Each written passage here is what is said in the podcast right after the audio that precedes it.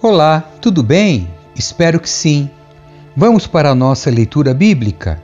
Livro de Neemias, capítulo 4. Inimigos se opõem à reconstrução. Sambalate ficou furioso quando soube que estávamos reconstruindo o muro. Indignou-se e zombou dos judeus.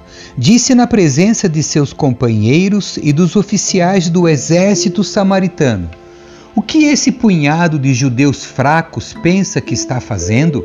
Imaginam que serão capazes de construir um muro em um só dia só porque ofereceram alguns sacrifícios? Pensam que podem fazer algo com as pedras queimadas que tiraram de um monte de entulho? Tobias, o Amonita, estava ao seu lado e comentou: Basta uma raposa subir lá e esse muro de pedra desaba. Então orei. Ouve-nos, nosso Deus, pois estamos sendo ridicularizados. Que essa zombaria caia sobre a cabeça deles e que eles próprios se tornem prisioneiros numa terra estrangeira. Não ignores sua culpa, não apagues seus pecados, pois provocaram tua ira aqui diante dos construtores. Por fim, o muro foi reconstruído até metade de sua altura ao redor de toda a cidade, pois o povo trabalhou com entusiasmo. No entanto, quando Sambalate, Tobias, os árabes, os amonitas os, e os asdoditas souberam que a obra avançava e que as brechas no muro de Jerusalém estavam sendo fechadas, encheram-se de ira.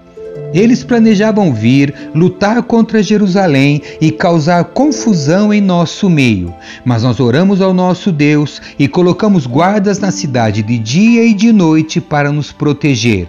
Então o povo de Judá começou a se queixar. Os trabalhadores estão cansados e ainda há muito entulho para remover. Não seremos capazes de construir o um muro sozinhos.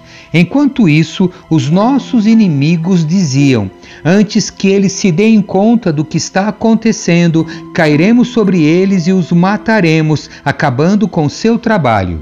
Os judeus que moravam perto dos inimigos nos disseram diversas vezes: eles virão de todas as direções e nos atacarão.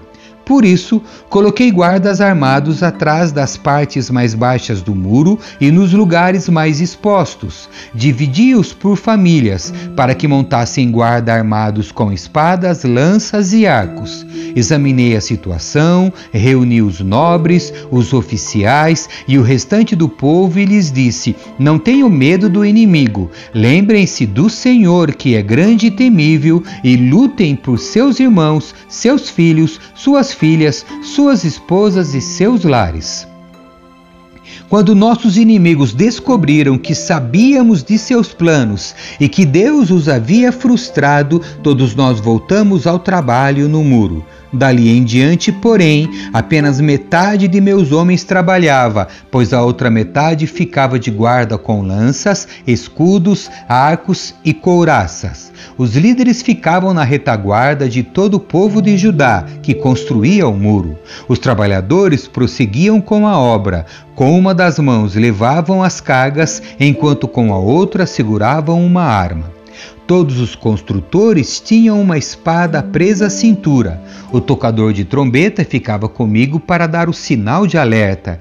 Então expliquei aos nobres, aos oficiais e ao restante do povo: a obra é extensa e estamos muito separados uns dos outros ao longo do muro.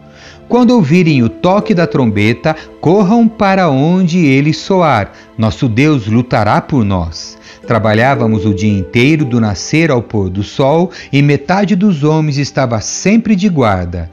Nessa ocasião, eu disse aos que moravam fora dos muros que passassem a noite em Jerusalém. Assim, eles e seus servos poderiam ajudar na guarda à noite e trabalhar durante o dia.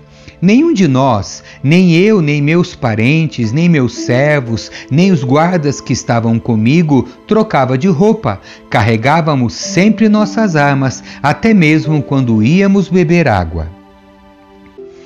Capítulo 5 Neemias defende os oprimidos. Por esse tempo, Alguns homens e suas esposas fizeram um grande protesto contra seus irmãos judeus. Alguns deles diziam: Nossas famílias são grandes, precisamos de mais alimento para sobreviver. Outros diziam: hipotecamos nossos campos, nossas videiras e nossas casas para conseguir comida durante este período de escassez. Ainda outros diziam: tomamos dinheiro emprestado para pagar os impostos do rei sobre nossos campos e vinhedos. Somos da mesma família que os ricos e nossos filhos são iguais aos filhos deles. Contudo, somos obrigados a vender nossos filhos como escravos só para termos dinheiro suficiente para viver. Já vendemos algumas de nossas filhas e não há nada que possamos fazer, pois nossos campos e vinhedos agora pertencem a outros. Quando ouvi essas reclamações, fiquei muito indignado. Depois de pensar bem na questão, repreendi os nobres e os oficiais, dizendo: Vocês estão prejudicando seus próprios irmãos ao cobrar juros quando lhes pedem dinheiro emprestado. Em seguida, convoquei uma reunião pública para tratar do problema. Na reunião, eu lhes disse: Temos feito todo o possível para resgatar nossos irmãos judeus que se venderam a estrangeiros, mas agora vocês os vendem de volta à escravidão. Quantas vezes precisaremos resgatá-los? E eles não tinham nada a dizer em sua defesa. Então prossegui. O que vocês estão fazendo não é certo. Acaso não deviam andar no temor de nosso Deus para evitar a zombaria das nações inimigas? Eu, meus irmãos e os homens que trabalham para mim temos emprestado dinheiro e cereal para o povo. Agora, porém, deixemos de cobrar juros. Devolvam-lhes hoje mesmo seus campos, seus vinhedos, seus olivais e suas casas. Devolvam também a centésima parte os juros que cobraram quando lhes emprestaram dinheiro, cereais, vinho novo e azeite. Eles responderam: Devolveremos tudo e não exigiremos mais nada do povo, faremos conforme você diz. Então chamei os sacerdotes e fiz os nobres e os oficiais jurarem que cumpririam sua promessa. Depois sacudi as dobras de meu manto e disse: Que Deus assim os sacuda de seus lares e de suas propriedades, se vocês não cumprirem o que prometeram, que fiquem sem absolutamente nada. Toda a comunidade respondeu: Amém! E louvaram o Senhor, e o povo cumpriu o que havia prometido. Durante os doze anos em que fui governador de Judá, do vigésimo ano ao trigésimo segundo ano do reinado do rei Artaxerxes, nem eu nem meus oficiais cobramos o tributo de alimentação ao qual tínhamos direito. Os governadores anteriores, no entanto, haviam colocado cargas pesadas sobre o povo, exigiam uma porção de alimento e de vinho, além de quarenta peças de prata.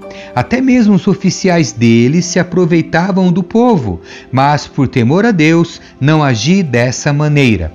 Dediquei-me ao trabalho no muro e não adquiri terras. Exigi que todos os meus servos também trabalhassem no muro. Não pedi nada, embora 150 judeus e oficiais comessem com frequência à minha mesa, além de todos os visitantes de outras terras. Os suprimentos pelos quais eu pagava todos os dias era um boi, seis das melhores ovelhas e muitas aves. Além disso, a cada dez dias precisávamos uma grande quantidade de vinhos de todo tipo. E, no entanto, não cobrei o tributo de alimentação a que o governador tinha direito, pois o trabalho que o povo realizava já representava uma carga pesada. Lembra-te, ó meu Deus, de tudo que tenho feito por este povo e abençoa-me por isso. Capítulo 6 A oposição continua. Sambalate, Tobias, Gesem, o árabe e o restante de nossos inimigos descobriram que eu havia terminado de reconstruir o muro e que não restavam brechas, embora as portas ainda não tivessem sido colocadas em seus lugares. Então Sambalate e Gesem enviaram uma mensagem pedindo que eu me encontrasse com eles num dos povoados da planície de Ono. Sabendo que eles planejavam me fazer mal, respondi com a seguinte mensagem: Estou envolvido com uma obra muito importante e não posso ir. Por que eu deveria interromper o trabalho para me encontrar com vocês? Quatro vezes eles enviaram a mesma mensagem e cada vez lhes respondi da mesma forma. Na quinta vez, o servo de Sambalate trouxe nas mãos uma carta aberta que dizia: Há um boato entre as nações vizinhas, e Gesem o confirma, que você os judeus planejam se rebelar e por isso estão reconstruindo o muro. De acordo com esses relatos, você planeja se tornar o rei deles. Corre a notícia de que você nomeou profetas em Jerusalém para proclamarem a seu respeito: Olhem, há um rei em Judá. Pode ter certeza de que essa informação chegará ao conhecimento do rei. Sugiro, portanto, que venha conversar comigo. Eu lhe respondi: Nada do que você diz é verdade, é tudo invenção sua.